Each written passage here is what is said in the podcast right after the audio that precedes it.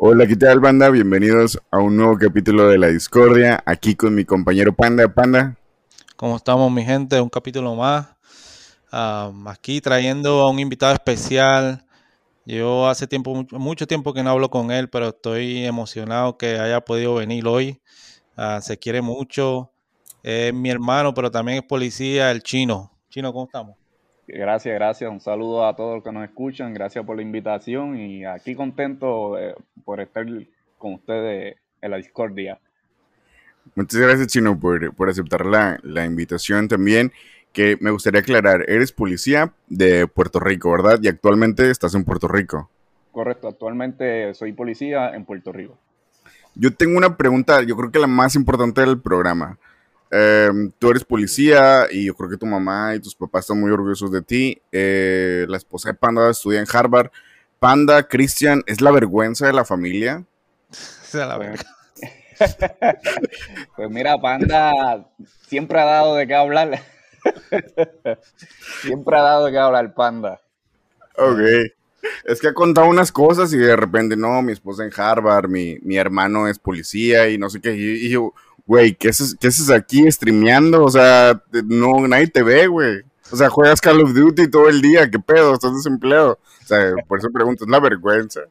Sí, Pero bueno. Ya, ya, ya cogió vergüenza, ya. Yo, yo, yo, en lo mío, yo en lo mío soy famoso. Streameando. en, en mi casa yo soy famoso.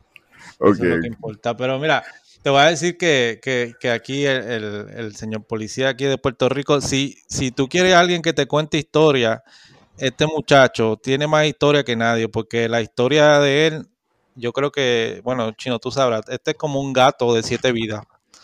Sí, porque desde que yo lo conozco desde pequeño, él ha estado en cuanto a accidente en cuanto a relajo, y mira, todavía está ahí más fuerte que nunca. Eso es así, eso es así. Hemos pasado muchas cosas, ¿verdad? que pues tropiezos en el camino, pero seguimos de pie y, y, y, no nos quitamos. Disculpa, ¿cuántos años tienes, Chino? 30 años. Ah, más o menos la edad, sí. ¿Y qué te llamó, por qué te llamó la atención ser policía? Pues yo, yo siempre quise estar en la policía, pues yo desde muchachito siempre era bien, bien activo, siempre era estaba en movimiento y cuando veía la acción, todo lo que hacían los policías, pues me identificaba con ellos. Uh -huh. Y por ahí fue que, fue que empezó como que a llamarme la atención esta cosa de estar en la policía. Más o menos qué edad tenías? Ya yo de los 6, 7, pues me llamaba mucho la atención. De, de... Ok. ¿Y cuál fue tu primer acercamiento ya oficialmente? Ya yo empecé a, a acercarme a buscar más información en la policía ya alrededor de unos 13, 14 años. Empezaba el folleto, los folletos, entraba al link de a ver cómo eran las convocatorias y ahí fui buscando la información hasta que a los 23 años pues logré entrar. Ok. Yo tengo una pregunta y, y, perdona mi ignorancia. ¿Tú tienes que ir para la escuela para ser policía o cualquier persona si pasa un examen puede ser policía? Pues aquí para ser policía te exigen un, un grado de estudio que debe ser más, o sea, tiene que ser hasta un grado asociado. Después que tú tengas un grado asociado, o sea, tienes que okay. terminar el cuarto año más por lo menos un año de universidad. Y eso se considera un grado asociado para entonces cualificar para la academia. Y en la academia tú estás alrededor de unos nueve meses, hasta un año puedes estar y en la academia pues van a estar cogiendo diferentes tipos de materias y, y te mandan a hacer tipos de ejercicios. Yo tengo una pregunta también. Eh, ahorita estás en, en, Puerto Rico. ¿Qué tan alta es la violencia en Puerto Rico? ¿Qué tan difícil es ser policía en Puerto Rico? Pues si tú me pones a mí como policía a categorizar la, la violencia en Puerto Rico del 1 al 10, yo la pondría en un ocho y medio, ocho y medio llegando a nueve. Wow. Entonces, ¿a, ¿a, eso te refieres con que hay muchos asesinatos, muchos robos, mucho que sí, violencia mucho, familiar? Eh, hay muchos asesinatos, muchos asesinatos, pero aquí mayormente los asesinatos son pues por trasiego de drogas. Aparte de trasiego de drogas, todos los demás delitos pasan pero con menos, menos frecuencia. Pero la mayoría todo envuelve droga o narcotráfico. Tienes 30 años. ¿Cuánto tiempo llevas siendo policía? Ya 6 años. 6 años. 6 años. ¿Te tocó el huracán o no eras policía cuando estaba el huracán? ¿Sí, no? Sí, el huracán María, ya yo era policía, sí. ¿Y qué tal? ¿Cómo se puso la situación ahí? ¿Se descontroló completamente o cómo lo llevaron? Sí, se, puso feo la cosa aquí, tras que pues no había electricidad, eh, había muchos pueblos que pues que también tampoco tenían agua y eso conlleva una necesidad a la gente de, sobrevivir y empezaron mucho los robos. Los robos subieron drásticamente y al subir los robos drásticamente pues te suben tus horarios de trabajo. Ya no trabajas 8 horas, ya estás trabajando de 12 hasta 15 horas con un día libre. Y es cansón como policía, fuerte. Ok. Oye, y disculpa, eh, ¿cuál es tu perspectiva que tú tienes? O sea, ¿o qué piensas tú de lo que piensa la gente habitualmente de los policías? De que son corruptos, eh, matan a la gente, no cumplen la ley. ¿Qué es lo que tú piensas de, la perspectiva de la ciudadanía? Mira, aquí yo pienso, por lo menos aquí en Puerto Rico, para tú, si tú quieres ser policía, debes hacerlo como de vocación, porque critican mucho, critican mucho a la policía y, nada, Chino, Ajá. Te estás cortando mucho el micrófono. Sí. Que... Deja ver ahora. ¿Me escuchas mejor? No, no sé qué. Es que se escucha como un ruido, como si pegara. Pero ahorita, eso lo edito, no te preocupes, seis minutos. ¿Me escuchas mejor? Es que está pegándose el micro, no sé. Ok, déjame desconectar. Ahí, ahora. Perfecto, volvemos de nueva cuenta después de unos problemas técnicos. Pando, ¿tenías tu pregunta para tu hermano? Sí, no, pues la, yo quería más que nada saber, no, no, poderme imaginar que es un día, un día que tuyo en la policía, desde, la mañana hasta que llega la tarde. O sea, ¿cómo, cómo empieza tu día? Sí, no, pues un, día normal es, yo me presento al cuartel de la policía, allí va a haber un, un supervisor, que es lo que le dicen los sargentos y allí pues él te va a estar indicando quién va a ser tu compañero de, patrulla, te asignan una unidad, que es una patrulla rotulada, y te dicen en qué sector tú vas a estar patrullando. Y va a estar ocho horas en el sector donde el, sargento te indique, pues dando patrullajes preventivos. Simplemente te montas la patrulla, empieza a, pues, a guiar, observar las conductas del ciudadano, si alguno incumple la ley, para hacerla valer y estar pendiente al radio, donde centro de mando, si surge una situación eh, que sea extraordinaria, nos indica quién es el creyente, dónde está pasando la situación. Y ahí pues nosotros nos activamos con biombo y sirena a llegar a la situación. Puede ser una casa en, en fuego, puede ser un tiroteo que, sucedió, puede ser un robo en proceso, puede ser una, una ley 54 que aquí se le conoce como pues pelea entre parejas con agresiones. tengo una pregunta. Bueno, como dice, hablas de tiroteos. La verdad, yo soy de México, soy de Monterrey y tenemos a lo mejor, quiero saber si es el mismo concepto que tenemos. ¿Qué tipos de armas has visto que se, se usan en tiroteos en Puerto Rico? Wow, aquí en Puerto Rico se usa mucho como pistola, mucho la Glock. La pistola Glock de cualquier tipo de calibre y cualquier tipo de modelo, específicamente la, la 22, la utilizan mucho. Y aquí la, alteran. Cuando te digo que la alteran es que le ponen un aditamento en la corredera donde hacen que esa pistola dispare de forma automática. O que le dejan el gatillo apretado y la pistola sigue disparando automático. No tienen que estar presionando el gatillo para que salga la, la munición. Y eso es bien peligroso porque eso, una vez tú aprietas ese gatillo, te salen en cuestión de dos segundos más de ocho balas. Ya ves de dónde yo saco el Rapid Fire ahí en Warzone. Ah, en Warzone, sí. Y los rifles usan mucho el R15. Wow. Sí, es un, un, arma bien potente. Y nosotros a veces lo que tenemos es una Glock 22, 23 contra un rufián que lo que tiene es un R15 que es fuerte combatir. Nosotros la policía también tenemos Six Hour como rifle, pero a veces hay uno por precinto, dos por precinto, que no, no todo policía tiene su propio rifle asignado aquí en Puerto Rico. ¿Tú podrías comprar tu arma y llevarla al trabajo o no? No, aquí no te permite, no. Si tú usas tu arma, pues tienes que usarla de manera civil, pero no puedes tener dos weapons encima. Tengo otra pregunta. El acercamiento, bueno, yo sé que Puerto Rico es territorio estadounidense, no es un estado como tal.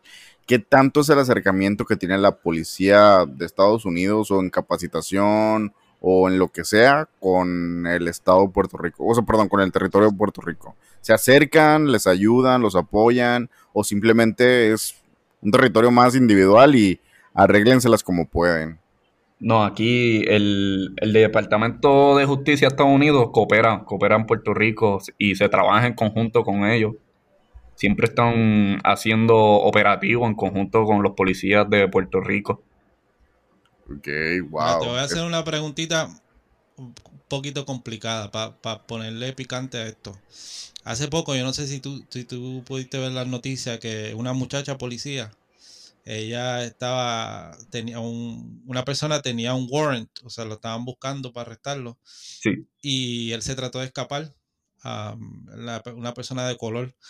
Y ella pensó, bueno, supuestamente, no, la verdad es que no se sabe si sí si, o no, ya con todo lo que está pasando ahora aquí en Estados Unidos, pero supuestamente ella pensó que ella tenía eh, lo que le dicen el taser, que, que es la pistola esa que dispara los ganchos con electricidad pero ella tenía realmente lo que tenía en la mano era la pistola y le llegó a disparar al muchacho pensando que era el taser para electrocutarlo y lo, y lo mató.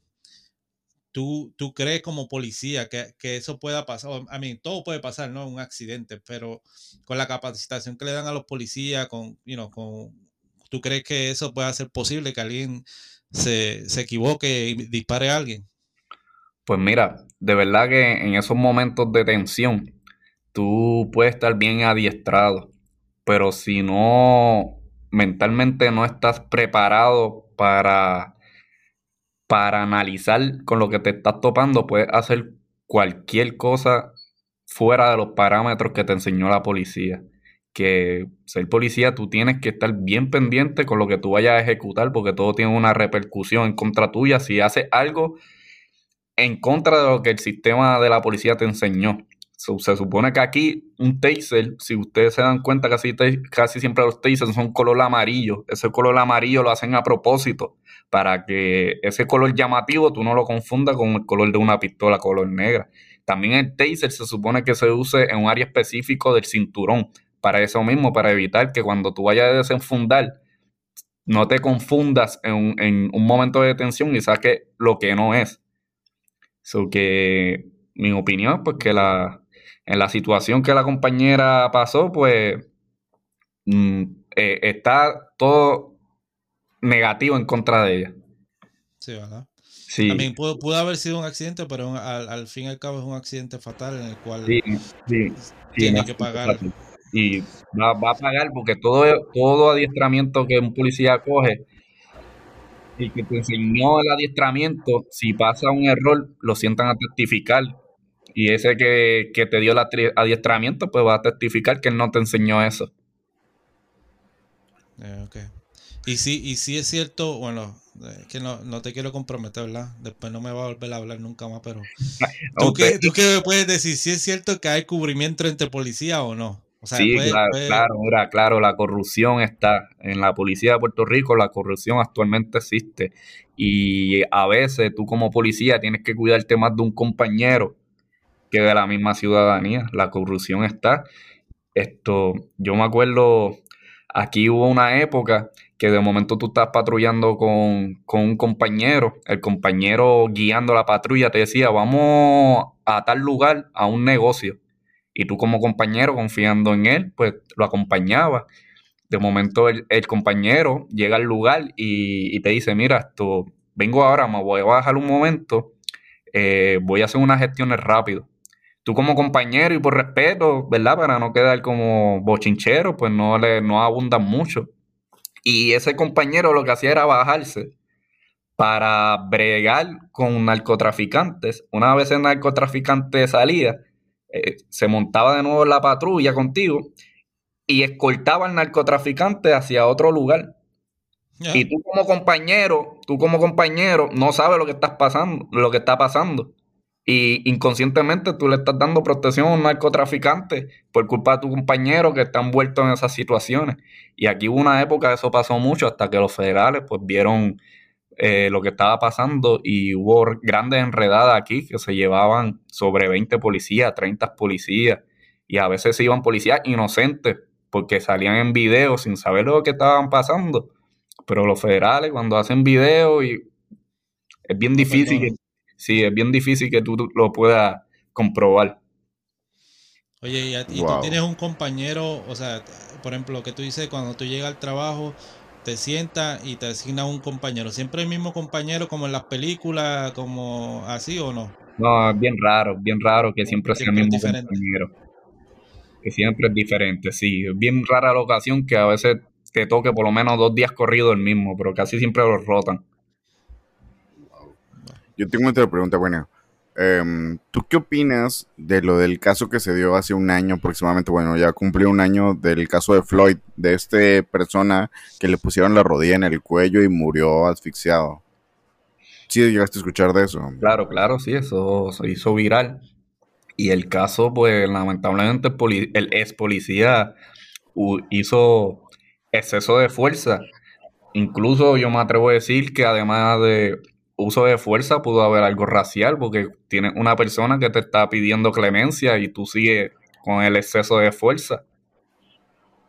¿Tú sí crees que entonces en la policía hay gente que rompe las normas y es racista? Sí, hay racismo. Sí, claro. Aquí en la policía hay de todo un poco. No podemos juzgarlo a todos de que todos los policías son iguales, pero lamentablemente en la policía hay de todo un poco. Hay racistas, hay corruptos, hay policías que se, que se unen con mafia, hay de todo.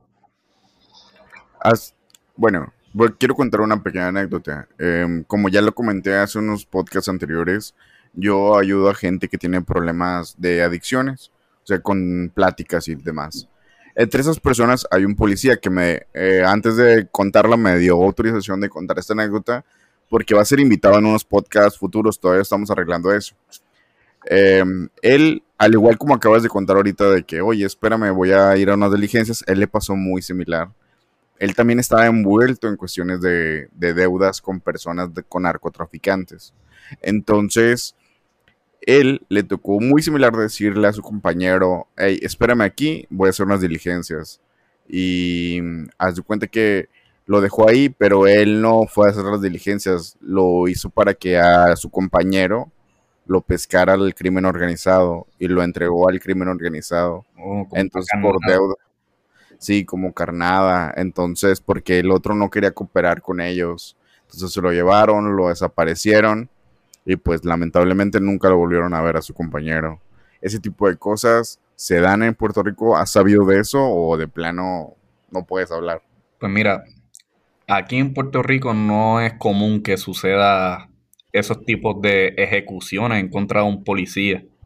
No, no es común aquí en Puerto Rico.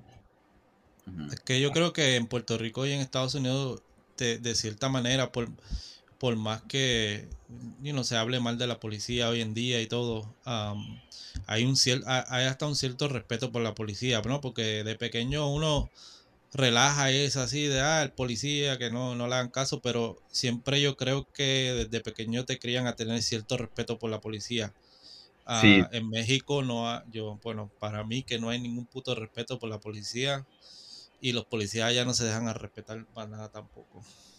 Sí, complicado. Quiero mucho a los policías, pero en México es muy complicado ser policía. ¿Tú conoces casos de, policías? ¿Conoces cómo es la violencia de México? ¿O qué opinas de ella? ¿O qué me puedes decir al respecto, respecto a México, su violencia o su policía?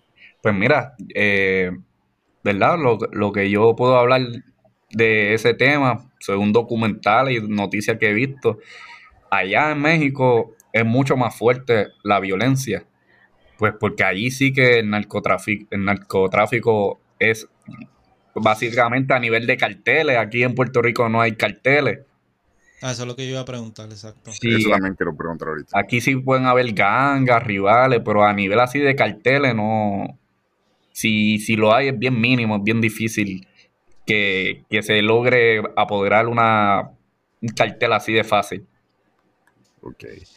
Mi pregunta también con respecto a eso de las drogas, porque es un tema que ha salido mucho, tanto aquí en el podcast como ahorita en la conversación de, de las, del problema de la mafia y todo ese tipo de cuestiones. La Puerto Rico, bueno, la verdad no estoy muy informado con respecto a eso, pero por eso es mi pregunta. Eh, ¿Es un lugar de paso para traficar droga o si se mueve mucho en la ciudadanía para el consumo de, de los mismos puertorriqueños? Sí, ¿O solamente zonas turísticas? Pues mira, aquí en Puerto Rico se logra, se logran conseguir rutas para ingresar droga, para entonces ser distribuida y vendida en la calle. Sí, sí, aquí en Puerto Rico lo hay. A lo mejor no en grandes cantidades como, como Santo Domingo o como el mismo México, pero sí, se han encontrado muchas rutas aquí de droga a través de lancha, por vía, vía mar se coge mucho, muchas embarcaciones tratando de entrar con grandes kilos. ¿Nos podrías contar, sin meterte en problemas, alguna anécdota de algún arresto que hayas hecho? No tiene que ver con drogas, simplemente algo que te haya dejado marcado, ya sea violencia familiar, que te haya tocado atender, algún herido o algo. Claro, claro. Mira, yo me acuerdo cuando yo empecé, uno de mis primeros arrestos, pues fue por, por una agresión intentó hacer una muchacha con su pareja que eran del ambiente. Nos tiran por radio que había una muchacha con un cuchillo intentando de apuñalar a su pareja en un, restaurante. Y cuando yo estaba bien cerca del lugar, cuando llegamos al restaurante, la muchacha que tenía el cuchillo estaba dentro de un vehículo. Entonces, la, su pareja, que es la víctima, estaba encerrada en el baño. Cuando yo llego con el compañero, veo a esa muchacha dentro del vehículo llorando, pero yo en ningún momento sabía que ella era la agresora, porque tú llegas al lugar y tú no sabes con qué te estás encontrando. Dicen que hay alguien con un cuchillo que se lo quiere petar a otro, pero al momento tú no sabes quién es el que tiene el cuchillo, porque ella estaba dentro del carro y la otra estaba encerrada en el baño, no sabía cuál de las dos era la agresora. Empiezo a hablar con esa muchacha que estaba dentro del carro, estaba llorando, atacada, asfixiada, sudada. Yo pensaba que ella era la, la víctima y yo estaba, ella tenía los cristales arriba, pero yo estaba prácticamente bien pegado. Ella lo que tenía era que abrir la puerta y nos tocábamos. Pues ella estaba llorando y yo la estoy tratando de consolar. Mira, aquí está la policía, estamos aquí para ayudarte. Eh, dime dónde está la otra persona. Y, esa, y ella no hablaba, lo que hacía era llorar, llorar, diciendo que se quería matar. Cuando dijo que se quería matar, yo dije, aquí hay algo raro. Yo creo que ella no es la víctima, es la agresora. Y efectivamente sale la, la su pareja, que es la víctima del baño, y ahí es que ella nos dice, mira, ella es la que tiene el cuchillo, que me lo quiere petar. Entonces yo empiezo a dialogar con ella, mira, no, esto, es, vamos a, hacer estas cosas a base de la ley, no saben el problema que te pueden meter, está haciendo un acto que puede conllevar una, una pena de cárcel de 5 a 10 años. Y entonces ella sacó una navaja y empezó a, cortarse las venas de la muñeca. Wow. Dentro del vehículo, con los cristales arriba y, no quería abrir. Pues ahí no, todos nos desesperamos y esta muchacha se va a cortar las venas, se va a morir desangrada. Pues yo iba a romper ya el cristal del vehículo para poder socorrerla a, a la chica. Y cuando le fui a romper el cristal, pues la, su pareja tenía el beeper y logró abrirlo. Cuando abrió, le, dio al beeper, ella abrió la puerta del carro y salió con el cuchillo corriendo hacia mí. Que ahí yo pensaba que iba a pues tener que usar mi, mi arma de fuego reglamento. Pero cuando sale corriendo hacia mí, se tropieza. Y cuando se tropieza, el cuchillo se le sale de las manos. Y entonces ahí un compañero logró tirárselo encima. Ahí yo fui, me le tiré encima y logramos hacer el arresto. Pero fue, yo estaba hablando con la persona que tenía un cuchillo y estábamos a menos de, un pie pegado y yo sin saberlo. Wow. Que, esto, es, un poco complicado, un poco complicado. Cuando uno llega a la escena, no todo es como las películas. No, pues sí. Sí, no, me, acuerdo de, de otra, otra, otra cosa que me pasó. Estábamos por, por un residencial bien conocido, porque venden muchas sustancias de droga, y habíamos identificado en qué apartamento abandonado estaban vendiendo la droga. pues esperamos que el que estaba vendiendo la droga se moviera. Cuando se movió para otro bloque, pues el compañero y yo decidimos ir donde el apartamento para verificar el interior, a ver si conseguíamos dónde era que estaban guardando la droga. Y cuando llegamos al apartamento, que empezamos a abrir la puerta poco a poco, cuando yo jalo esa puerta y me asomo, habían tres pitbull. Tres perros pitbull sentados, callados, no ladraban, no hacían ningún tipo de ruido. Cuando yo vi esos tres perros que me dieron como tres pies cada uno sentados, cerré la puerta y le dije al compañero, vámonos de aquí, que esto está más protegido de lo que nosotros pensamos. De milagro ese perro tampoco. Si ese perro racionaba, me mordía un brazo mínimo allí, tenía que también hacer uso de fuerza de, de arma o de taser, porque eran tres pitbull todavía no ha usado, no, no ha llegado, que ojalá nunca la llegue a usar, no, pero todavía hasta ahora no ha usado el arma.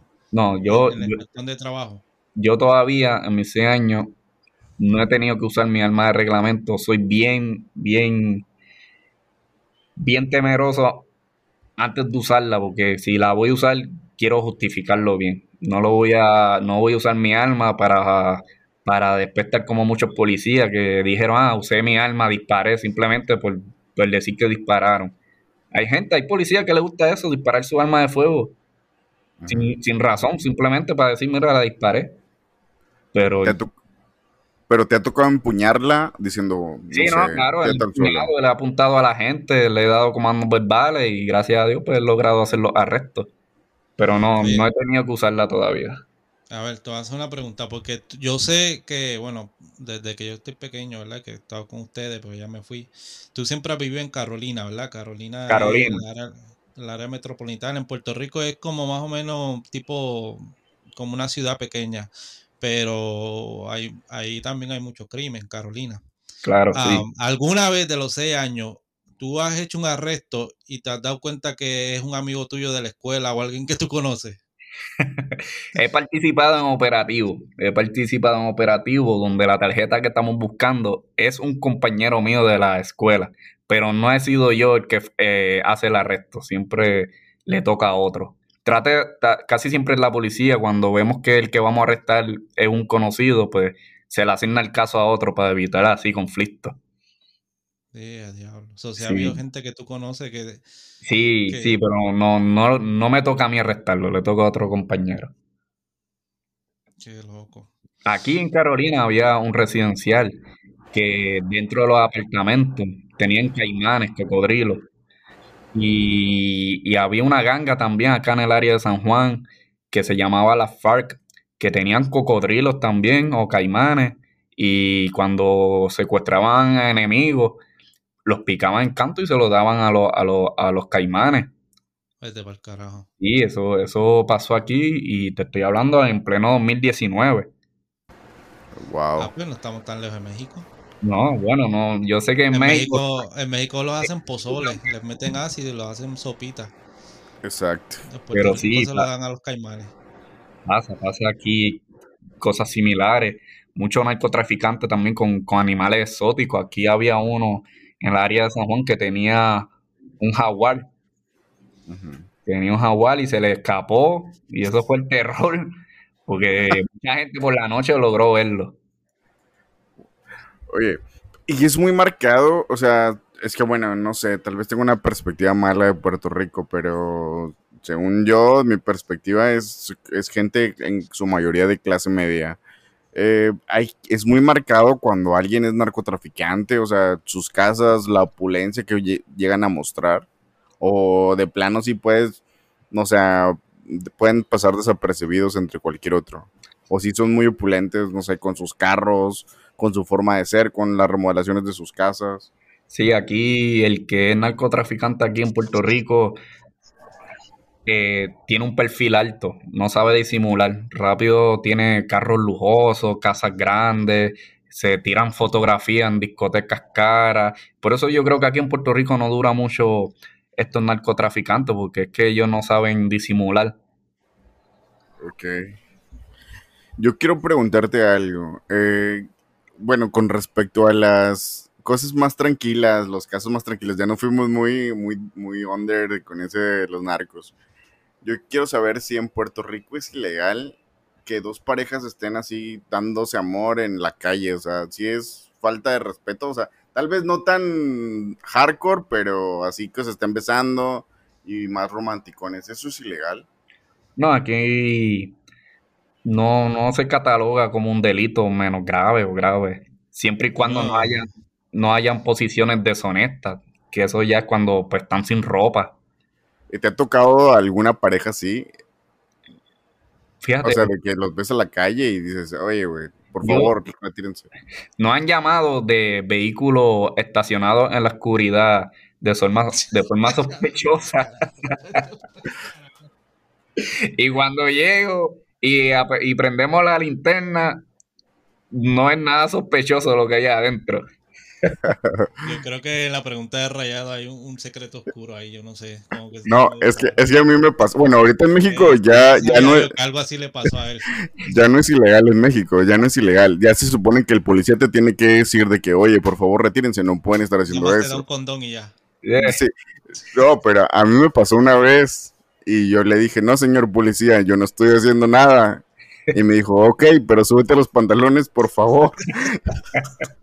Sí, aquí pasa eso mucho. Ahí hay policías que les gusta buscar ese tipo de situación a propósito.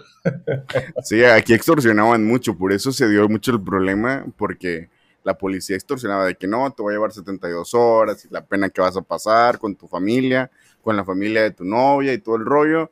Y pues le tenías que dar dinero al policía para que te soltara, pero por eso lo quitaron, ya dijeron de que eso ya no era un delito, que tenía que el policía que advertirte y hacer que te fueras y, ya. Oye, pero ¿y a ti, a ti en alguna vez, por ejemplo, si yo llego aquí a, tratar de extorsionar a un policía, yo creo que me meten un puño en la cara y me meten preso. En Puerto Rico, ¿alguien te ha llegado a extorsionar? O sea, no, no que te llegara a extorsionar, pero que te haya querido extorsionar en, en un momento cuando tú estás arrestando. Sí, ha, ha pasado, ha pasado eh, en, en, arresto, que cuando pues ya estamos a punto de llevarlo para la celda, te empiezan a hablar, te empiezan a ofrecer dinero. Una vez me ofrecieron hasta 5 mil y 10 mil dólares si lo dejaba en libertad, si lo dejaba ir, que, le, que él los tenía efectivos, los tenía en catch. Pero aquí, aquí en Puerto Rico, los policías, desde el 2011 hacia adelante, ya no se atreven a hacer eso de tipo, a aceptar esos tipos de, de extorsión, porque desde el 2011 aquí en, los policías tuvieron una reforma eh, en toda la plataforma de la policía por los abusos policíacos, por la corrupción, y ahora hay muchos policías del FBI encubiertos. Y, y aquí ya es bien raro el policía que se atreva a aceptar una extorsión por, por, por el miedo de que sea un policía encubierto. Por aquí hay mucho policía encubierto, mucho, mucho. Pero sí me han ofrecido, me han ofrecido entre 5 mil a 10 mil dólares, pero no, no sé. No sé. policía, pues yo los agarro. Güey, me voy a hacer pasar por policía ahí en Puerto Rico, entonces. Oye, y yo vi una foto, yo, yo vi una foto tuya que salía y decía FBI, te estaban dando una placa. ¿Qué era eso? Porque yo le dije a todo el mundo, no, mi hermano es del FBI. De hecho, cuando estaba pidiendo dinero tu nombre, dijo, si no va a venir mi hermano del FBI, te va a arrestar.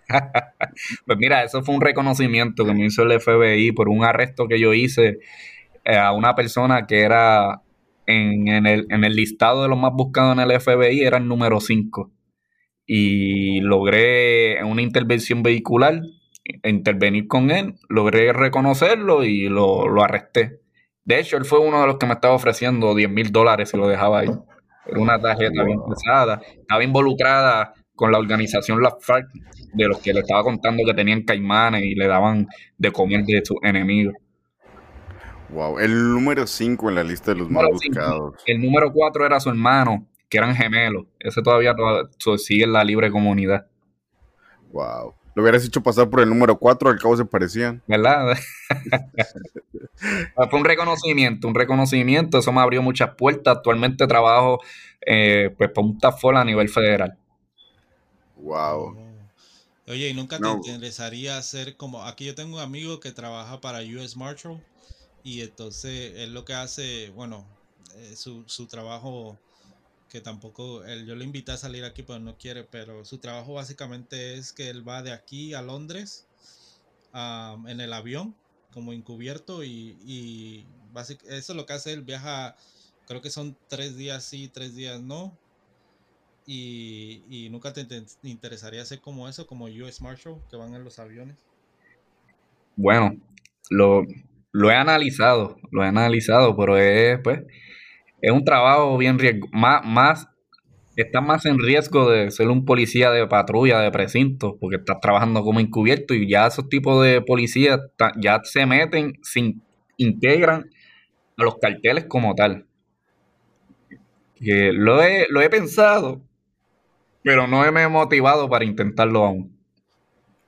No, ¿cuál, sería tu, ¿Cuál sería tu, tu, meta, tu última meta? O sea, como policía, ¿cuál, cuál sería lo que tú quieres llegar o, o ¿Qué te gustaría hacer? ¿O cómo te ves de aquí a cinco años? Exacto, real, sabes hacer la pregunta. no, no seguir, seguir trabajando en el sistema federal y nada, llegar a un puesto donde, donde se trabaje de forma administrativa, pero combatiendo la delincuencia, que siempre va a ser el norte. Pues ya, ya, ya, eh, ¿sabes? Tú, uno llega hasta una cierta edad, aún uno es joven, tiene 30 años, pero para esas cosas tú tienes que estar, yo entiendo que debe estar en una, una condición física óptima, porque es que son muchas horas de trabajo. Si tienes familia, si tienes hijos, tienes que decirle goodbye, no los vas a ver por meses largos. Eh, debe ser bien tedioso buscaría algo más administrativo que siga combatiendo pues el crimen. Wow. ¿Tú has arrestado alguna vez a algún mexicano? Aquí no, no he arrestado mexicano aquí. ¿Ya extranjeros sí, de algún tipo? ¿O solamente puertorriqueños y estadounidenses? Aquí, lo, eh, dominicano. Dominicano, y mueve mucho, mucha droga mucha droga en conjunto con el puertorriqueño. Se unen y eso es una bomba, un dolor de cabeza. ¿Qué es lo que más se mueve en cuestión de droga? Aquí la marihuana y la cocaína. La marihuana y la cocaína. ¿La marihuana es ilegal todavía ya? Están, están debatiendo a ver cómo, de qué manera la pueden hacer legal. Al momento es legal de forma medicinal. Yo tengo. Aquí es ilegal federal, Ahora. según yo. Yo tengo una pregunta. Eh, bueno, más que nada, me gustaría exponerte un caso de igual manera. Eh, hace poco tuvimos una plática con un amigo que tuvo violencia, subió violencia intrafamiliar, el cual reaccionó de manera violenta ante ataques, digamos, psicológicos, presiones psicológicas violentas de su esposa. O sea, Panda y yo coincidimos en que la forma nunca es bueno cruzar esa barrera de violencia física ante una violencia verbal. Coincidimos totalmente.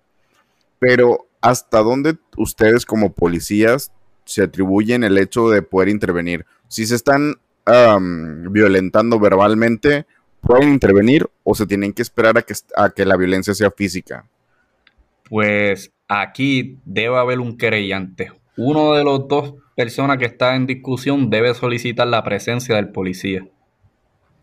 Ok, yo, yo estoy violentado, mi esposa me está violentando como normalmente lo hace, y yo te hablo a ti, y, ya tú tienes que intervenir, o sea, usted policía tiene que intervenir por mí. Si, si, tú solicitas la presencia, intervenimos. Hay ocasiones que uno pues interviene sin que nadie solicite la presencia de la uniformada pero a veces las contestaciones de esas, de esas personas es como que ¿quién te llama a ti? que tú haces aquí? Y tú pues por tratando de evitarlo, de hacer el bien, pues quedas como el ridículo presentado allí. Ah, ok, ok, sí, era mi duda. Yo creo que si es en Puerto Rico, es la mujer la que está violentando al, marido. Si es en México, es el marido que está violentando a la Que las puertorriqueñas son el diablo. Las puertorriqueñas son el diablo. Sí, he escuchado eso. Aquí han habido muchos casos de violencia así de género, donde, ¿verdad? Mujeres se mutilan ellas mismas y, después van a un cuartel a tratar de decir que fue su pareja. Eso se ve mucho aquí. Yo todavía me acuerdo cuando yo iba a la escuela ya, yo no sé qué sería, yo creo que en México sería como primaria o secundaria. las, niñas, las niñas se peleaban a puño con los niños y a veces las mujeres ganaban dándose a puño. Las mujeres ya no comen mierda. Bueno, también quería comentarte, no sé si, bueno, yo creo que no has escuchado nuestro podcast de donde Panda habló de un arresto que tuvo. Sí, lo escuché. ah, sí lo escuchaste. Claro, claro, lo escuché. ¿Tú qué opinas de lo que le pasó? ¿Tú cómo hubieras reaccionado? Pues estuvo a punto de ser millonario si demandaba, pero nunca demandó. Pues, para, los que no, para los que no lo escucharon, llegando aquí me, arrestaron pensando que yo era otra persona. no pasó no pasó a mayores. a lo que yo, lo que yo, lo que yo me informé sobre con un abogado fue de que si a mí me llegaban a, meter preso a la cárcel, cárcel, yo entonces sí tenía un caso. Pero como no pasé de la corte, realmente pues lo podía seguir, pero era más dinero el que me iba a gastar yo tratando de hacer algo que. Suele pasar. Para hacer una demanda se gasta más Sí, no, no te voy a mentir que me cagué, me cagué y yo por mucho tiempo yo odiaba a, Gringolandia, ahora lo quiero mucho, pero odiaba este lugar y todo, porque había donde yo vivía, ahorita, ahorita yo creo que ya estoy más grande, pero yo sí el racismo lo notaba mucho. Claro, quien no haya escuchado ese audio, que lo escuche porque está bien interesante la, la anécdota que pasó Panda y no pasó edad, apaga el tiempo, cualquiera, cualquiera se pone con, mucho miedo. ¿Fue la primera vez que le escuchaste o tú ya era una anécdota familiar que habías escuchado antes? La primera vez que había escuchado, no, no sabía esa historia de él. Wow. Pero sí, eso, eso para que tú veas qué, qué tan grande responsabilidad tiene un policía antes de hacer un arresto. O sea, tú no puedes, por querer apuntarte a hacer un arresto, ponerle la esposa a alguien así porque sí tú tienes que hacer una investigación bien. Por lo menos aquí en Puerto Rico exigen que el policía haga una investigación bien antes de poner a esa esposa, porque después puede venir una contrademanda. Y aquí en Puerto Rico, antes, cuando un ciudadano demandaba a la policía, la demanda iba en contra del gobierno. Ahora no, ahora las cosas cambiaron. Y si un ciudadano demanda al policía es eh, por asuntos personales, o sea, que demanda al, al policía directamente, no a la agencia So, que está oh. tu casa en riesgo, tu carro en riesgo, tu chavos de ahorro como policía en riesgo, porque ya la demanda va directo a ti como policía. Y eso obliga a que el policía pues, actúe mejor antes de, estar arrestando, haciendo lo que era lo loco. Y esto no afectó en, el número de policías, bueno, que lo, que lo sepa la gente antes de querer entrar, no afectó en que ya muy poca gente quiera ser policía. Claro, sí, aquí han, han, habido muchos factores que mm, ya hace 10 años muchos querían ser policía, ahora tú le hablas con la juventud y, a casi nadie le interesa ser policía. Primero, pues porque los beneficios siguen bajando hacia el policía y el sueldo de un policía en Puerto Rico, pues lamentablemente es muy bajo comparado con, con el sistema de justicia de Estados Unidos. Pero pues eso ya tiene que ver por cosas políticas, por el Estado colonial que somos, que no nos dan los mismos derechos. Y es bien, eh, ahora mismo necesitamos policía en Puerto Rico, necesitamos gente que le interese trabajar como policía. Las jornadas de ustedes, ¿de cuánto tiempo es? De 12 horas. Aquí en México son de 12 horas, o sea, trabajan creo que 12 horas durante dos semanas y luego les dan una semana de descanso y luego otra vez dos semanas y así se las llevan ahí cómo es. No, aquí tú trabajas tus 40 horas, 8 horas diario, siempre y cuando no te toque pues una querella extraordinaria, o sea, que te tocó trabajar una muerte violenta, a lo mejor salía en una hora, la muerte violenta sucedió una hora antes de salir, pues ya no va a salir en tus 8 horas, ya va a tener 3 horas más adicionales. Y así con las violencias de género. Prácticamente tiene un horario de entrada, pero no garantizado todos los días que vaya a hacer tus ocho horas. Y ese es, por ejemplo, ese cuando te quedas es sin paga, o sea, es lo que te tocó ni modo, o sea, ya te tocó quedarte, te quedaste y no te vamos a pagar horas pues, extra. Pues aquí siempre se ha pagado horas extra. Hubo una temporada ah, que te decían, te las vamos a pagar, pero te la pagaban dos años después. Actualmente ya se está trabajando eso poco a poco, de que si haces horas extra ya el próximo cheque, pues te las paguen. Ya eso se está trabajando. Aún faltan muchas cosas que mejorar, pero por lo menos eso se está trabajando.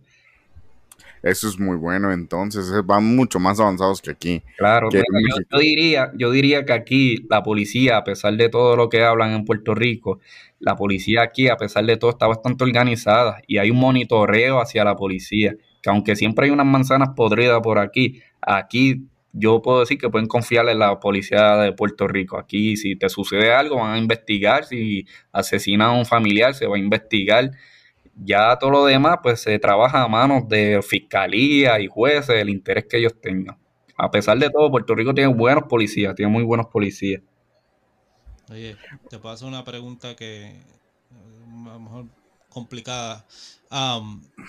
Tú te puedes acordar, o sea, de que tú tomaste tu capacitación para ser policía. ¿A ti te llegaron a dar unas clases de como de capacitación social, de cómo hablarle a la gente, o solamente fue de cómo arrestar, cómo usar el arma, o, en algún momento sí te dan capacitación social, o sea, con, cómo tratar a la sociedad? Pues mira, te voy a explicar rapidito así por encima. Eh, aquí en Puerto Rico, la policía, eh, el que tú cuando eras policía, aquí no se practicaba mucho lo que es, eh, como tú dices, la labor social con la comunidad. Eso aquí el policía no lo implementaba mucho. Pero a partir del 2011 eh, hubo tantas quejas de la policía de Puerto Rico por abuso de poder, por corrupción, por, por exceso de fuerza, que el Departamento de Estados Unidos pues inició una reforma, que era lo que estaba hablando anteriormente. Y lo que hizo fue puso un monitor federal, o sea, una persona que iba a estar monitoreando todo movimiento de todos los policías de Puerto Rico. Si tú hiciste una detonación, tienes que explicar por qué hiciste esa detonación. Si tú arrestaste a alguien, tienes que explicar por qué arrestaste a alguien. Si interveniste con una persona, tienes que justificar por qué interveniste con esa persona. Y aparte de esa reforma, incluyeron también pues el, labor comunitario. Ahora obligan al policía de Puerto Rico a ser más comunitario antes de ser un policía táctico. Y esa reforma, esa reforma aquí en Puerto Rico, ese monitor va a estar durante 10 años monitoreando a la policía. Empezó en el 2011, se supone que ese monitor se vaya ya en el 2024. Estamos a ley de dos años para que ese monitor se vaya y entonces la policía pueda pueda moverse por sí sola y no por alguien que sea de los Estados Unidos eh, a nivel federal monitoreándola. Que sí, Contestando tu pregunta, sí, nos están obligando a ser más comunitario que más que táctico.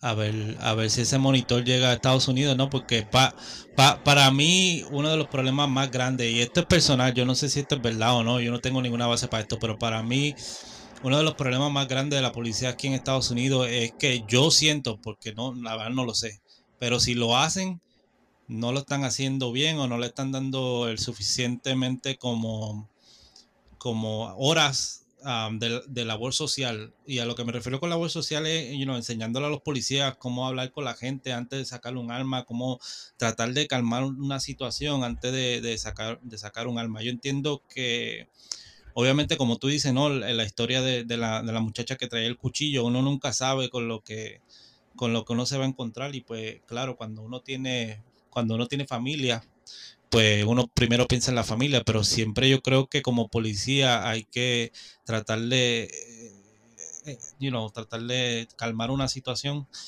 Y yo lo que, mi opinión es que muchos policías, por lo menos de aquí de Estados Unidos, que yo sé, a muchos de ellos vienen de lugares militares, son gente que cumplieron su labor militar por cuatro o ocho años y se vienen para acá y el primer trabajo que ellos encuentran es y se van para ser policía o bombero a mí cuando terminan siendo policía van a la calle y piensan que son las reglas militares y ahí es cuando empiezan los problemas. Sí, eso aquí se ha hablado mucho, que parece mentira que en Puerto Rico hay un monitor y en Estados Unidos no hay ningún monitor. Con todas esas situaciones que han pasado. Yo tengo otra pregunta. Pando también hace unos capítulos contó cómo consumió algunas pastillas que le robaron a una niña a, una niña que, es mi hermano, puñeta. No, ¿Cómo tú reaccionarías? Bueno, él se robó unas pastillas con las cuales ah, lo va a escuchar, Panda, es público ese podcast, con las cuales, pues digamos que se drogó, por así decirlo. ¿Tú cómo reaccionarías ante, ante una situación así donde ves a un niño de 12 años en la calle con pastillas y obviamente claramente drogado? Tiene 16, pendejo. es un niño, sigue siendo menor de edad.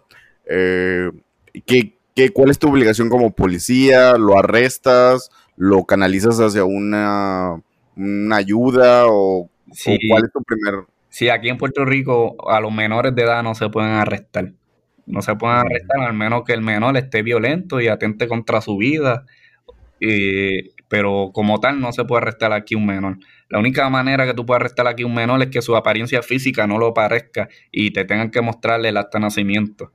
Pero no, en ese caso, pues no podemos arrestar al menor si, si, es visible que es un menor y hay que, no, estamos obligados a buscarle ayuda. No se le somete delito, no se le somete cargo, no se le daña el récord, siempre y cuando vaya a la proporción del delito que estaba haciendo. Porque si, si mató a alguien, pues bien o mal, pues se le, hay que erradicarle, no se le, no se erradican cargos, aquí se le, radica, se le conoce como una falta, que son como unas faltas menos graves. Pero sí, eso conlleva rehabilitación, ayuda psicológica, ayuda de departamento de la familia. Eh, eh, esos casos son bien tediosos. Ok. Pues mira, yo tengo demasiadas preguntas y se nos está acabando un poquito el tiempo. La verdad está súper interesante esta plática. Manda, no sé si quieres terminar con alguna pregunta.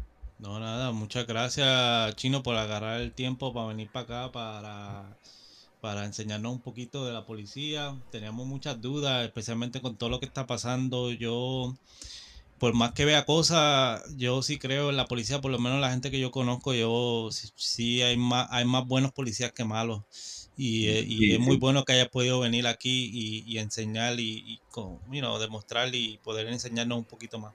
Claro, son, son muchas cosas, que muchas anécdotas con pacientes mentales, con menores, con heridos de bala, son tantas cosas, pero nada, eh, yo sé que podrá haber alguna continuación para luego seguir hablando de más cosas, pero es bueno que conozcan desde el principio la historia, cómo se ha modificado, y gracias a ustedes, gracias a ustedes pues, por invitarnos y se pasa muy bien. Yo creo que, que, al chino hay que invitarle un día para que nos cueste, cuando que nos cuente la historia de su vida, porque desde pequeño este muchacho ha estado en todas. Sí, sí, de verdad que mucha, mucha historia, pero gracias, gracias a ustedes por, sí, la, verdad, la, verdad. Sí, la verdad yo te agradezco de todo corazón la invitación, teníamos mucho tiempo de, de quererte invitar y espero que la próxima ya sea como, ya no tanto como policía, sino como la persona que nos cuentas esas anécdotas vergonzosas de Panda, si tienes ahí alguna. tengo, tengo fotos, tengo fotos de Panda, hay otras cosas por ahí. sí. ¿Cómo, ¿Cómo eres el orgullo de la familia, un policía, y cómo acá Panda, pues no, nada más no, o sea, cómo la familia lo, aquí le llamamos los sordea, o sea, cómo en realidad lo hace menos, o sea, como que no, como si no fuera de la familia, porque pues streamea, se gana la vida con Call of Duty, o sea, como que no, o sea, no, no hay. ¿Cuándo va a jugar Call of Duty? Hablando de Call of Duty. pues mira, tú sabes en el proceso que estoy con una casita, por una vez me vi que vamos, vamos a darle, vamos a darle. a ver pero, que estés construyendo un entertainment center ahí para, para, el Call of Duty. Estamos, estamos en proceso. Bueno, pues muchas gracias, Chino. Eh, me despido del programa. Eh, espero que nos agreguen a nuestras redes sociales, ahí a la Discordia en Facebook y a Panda en Panda Gaming. Panda, ¿algo más que quieras agregar? Nada, hasta la próxima. que Dios los cuide, Dios los bendiga, los vemos. Pues gracias por escuchar este programa. Hasta la próxima, amigos. Muchas gracias.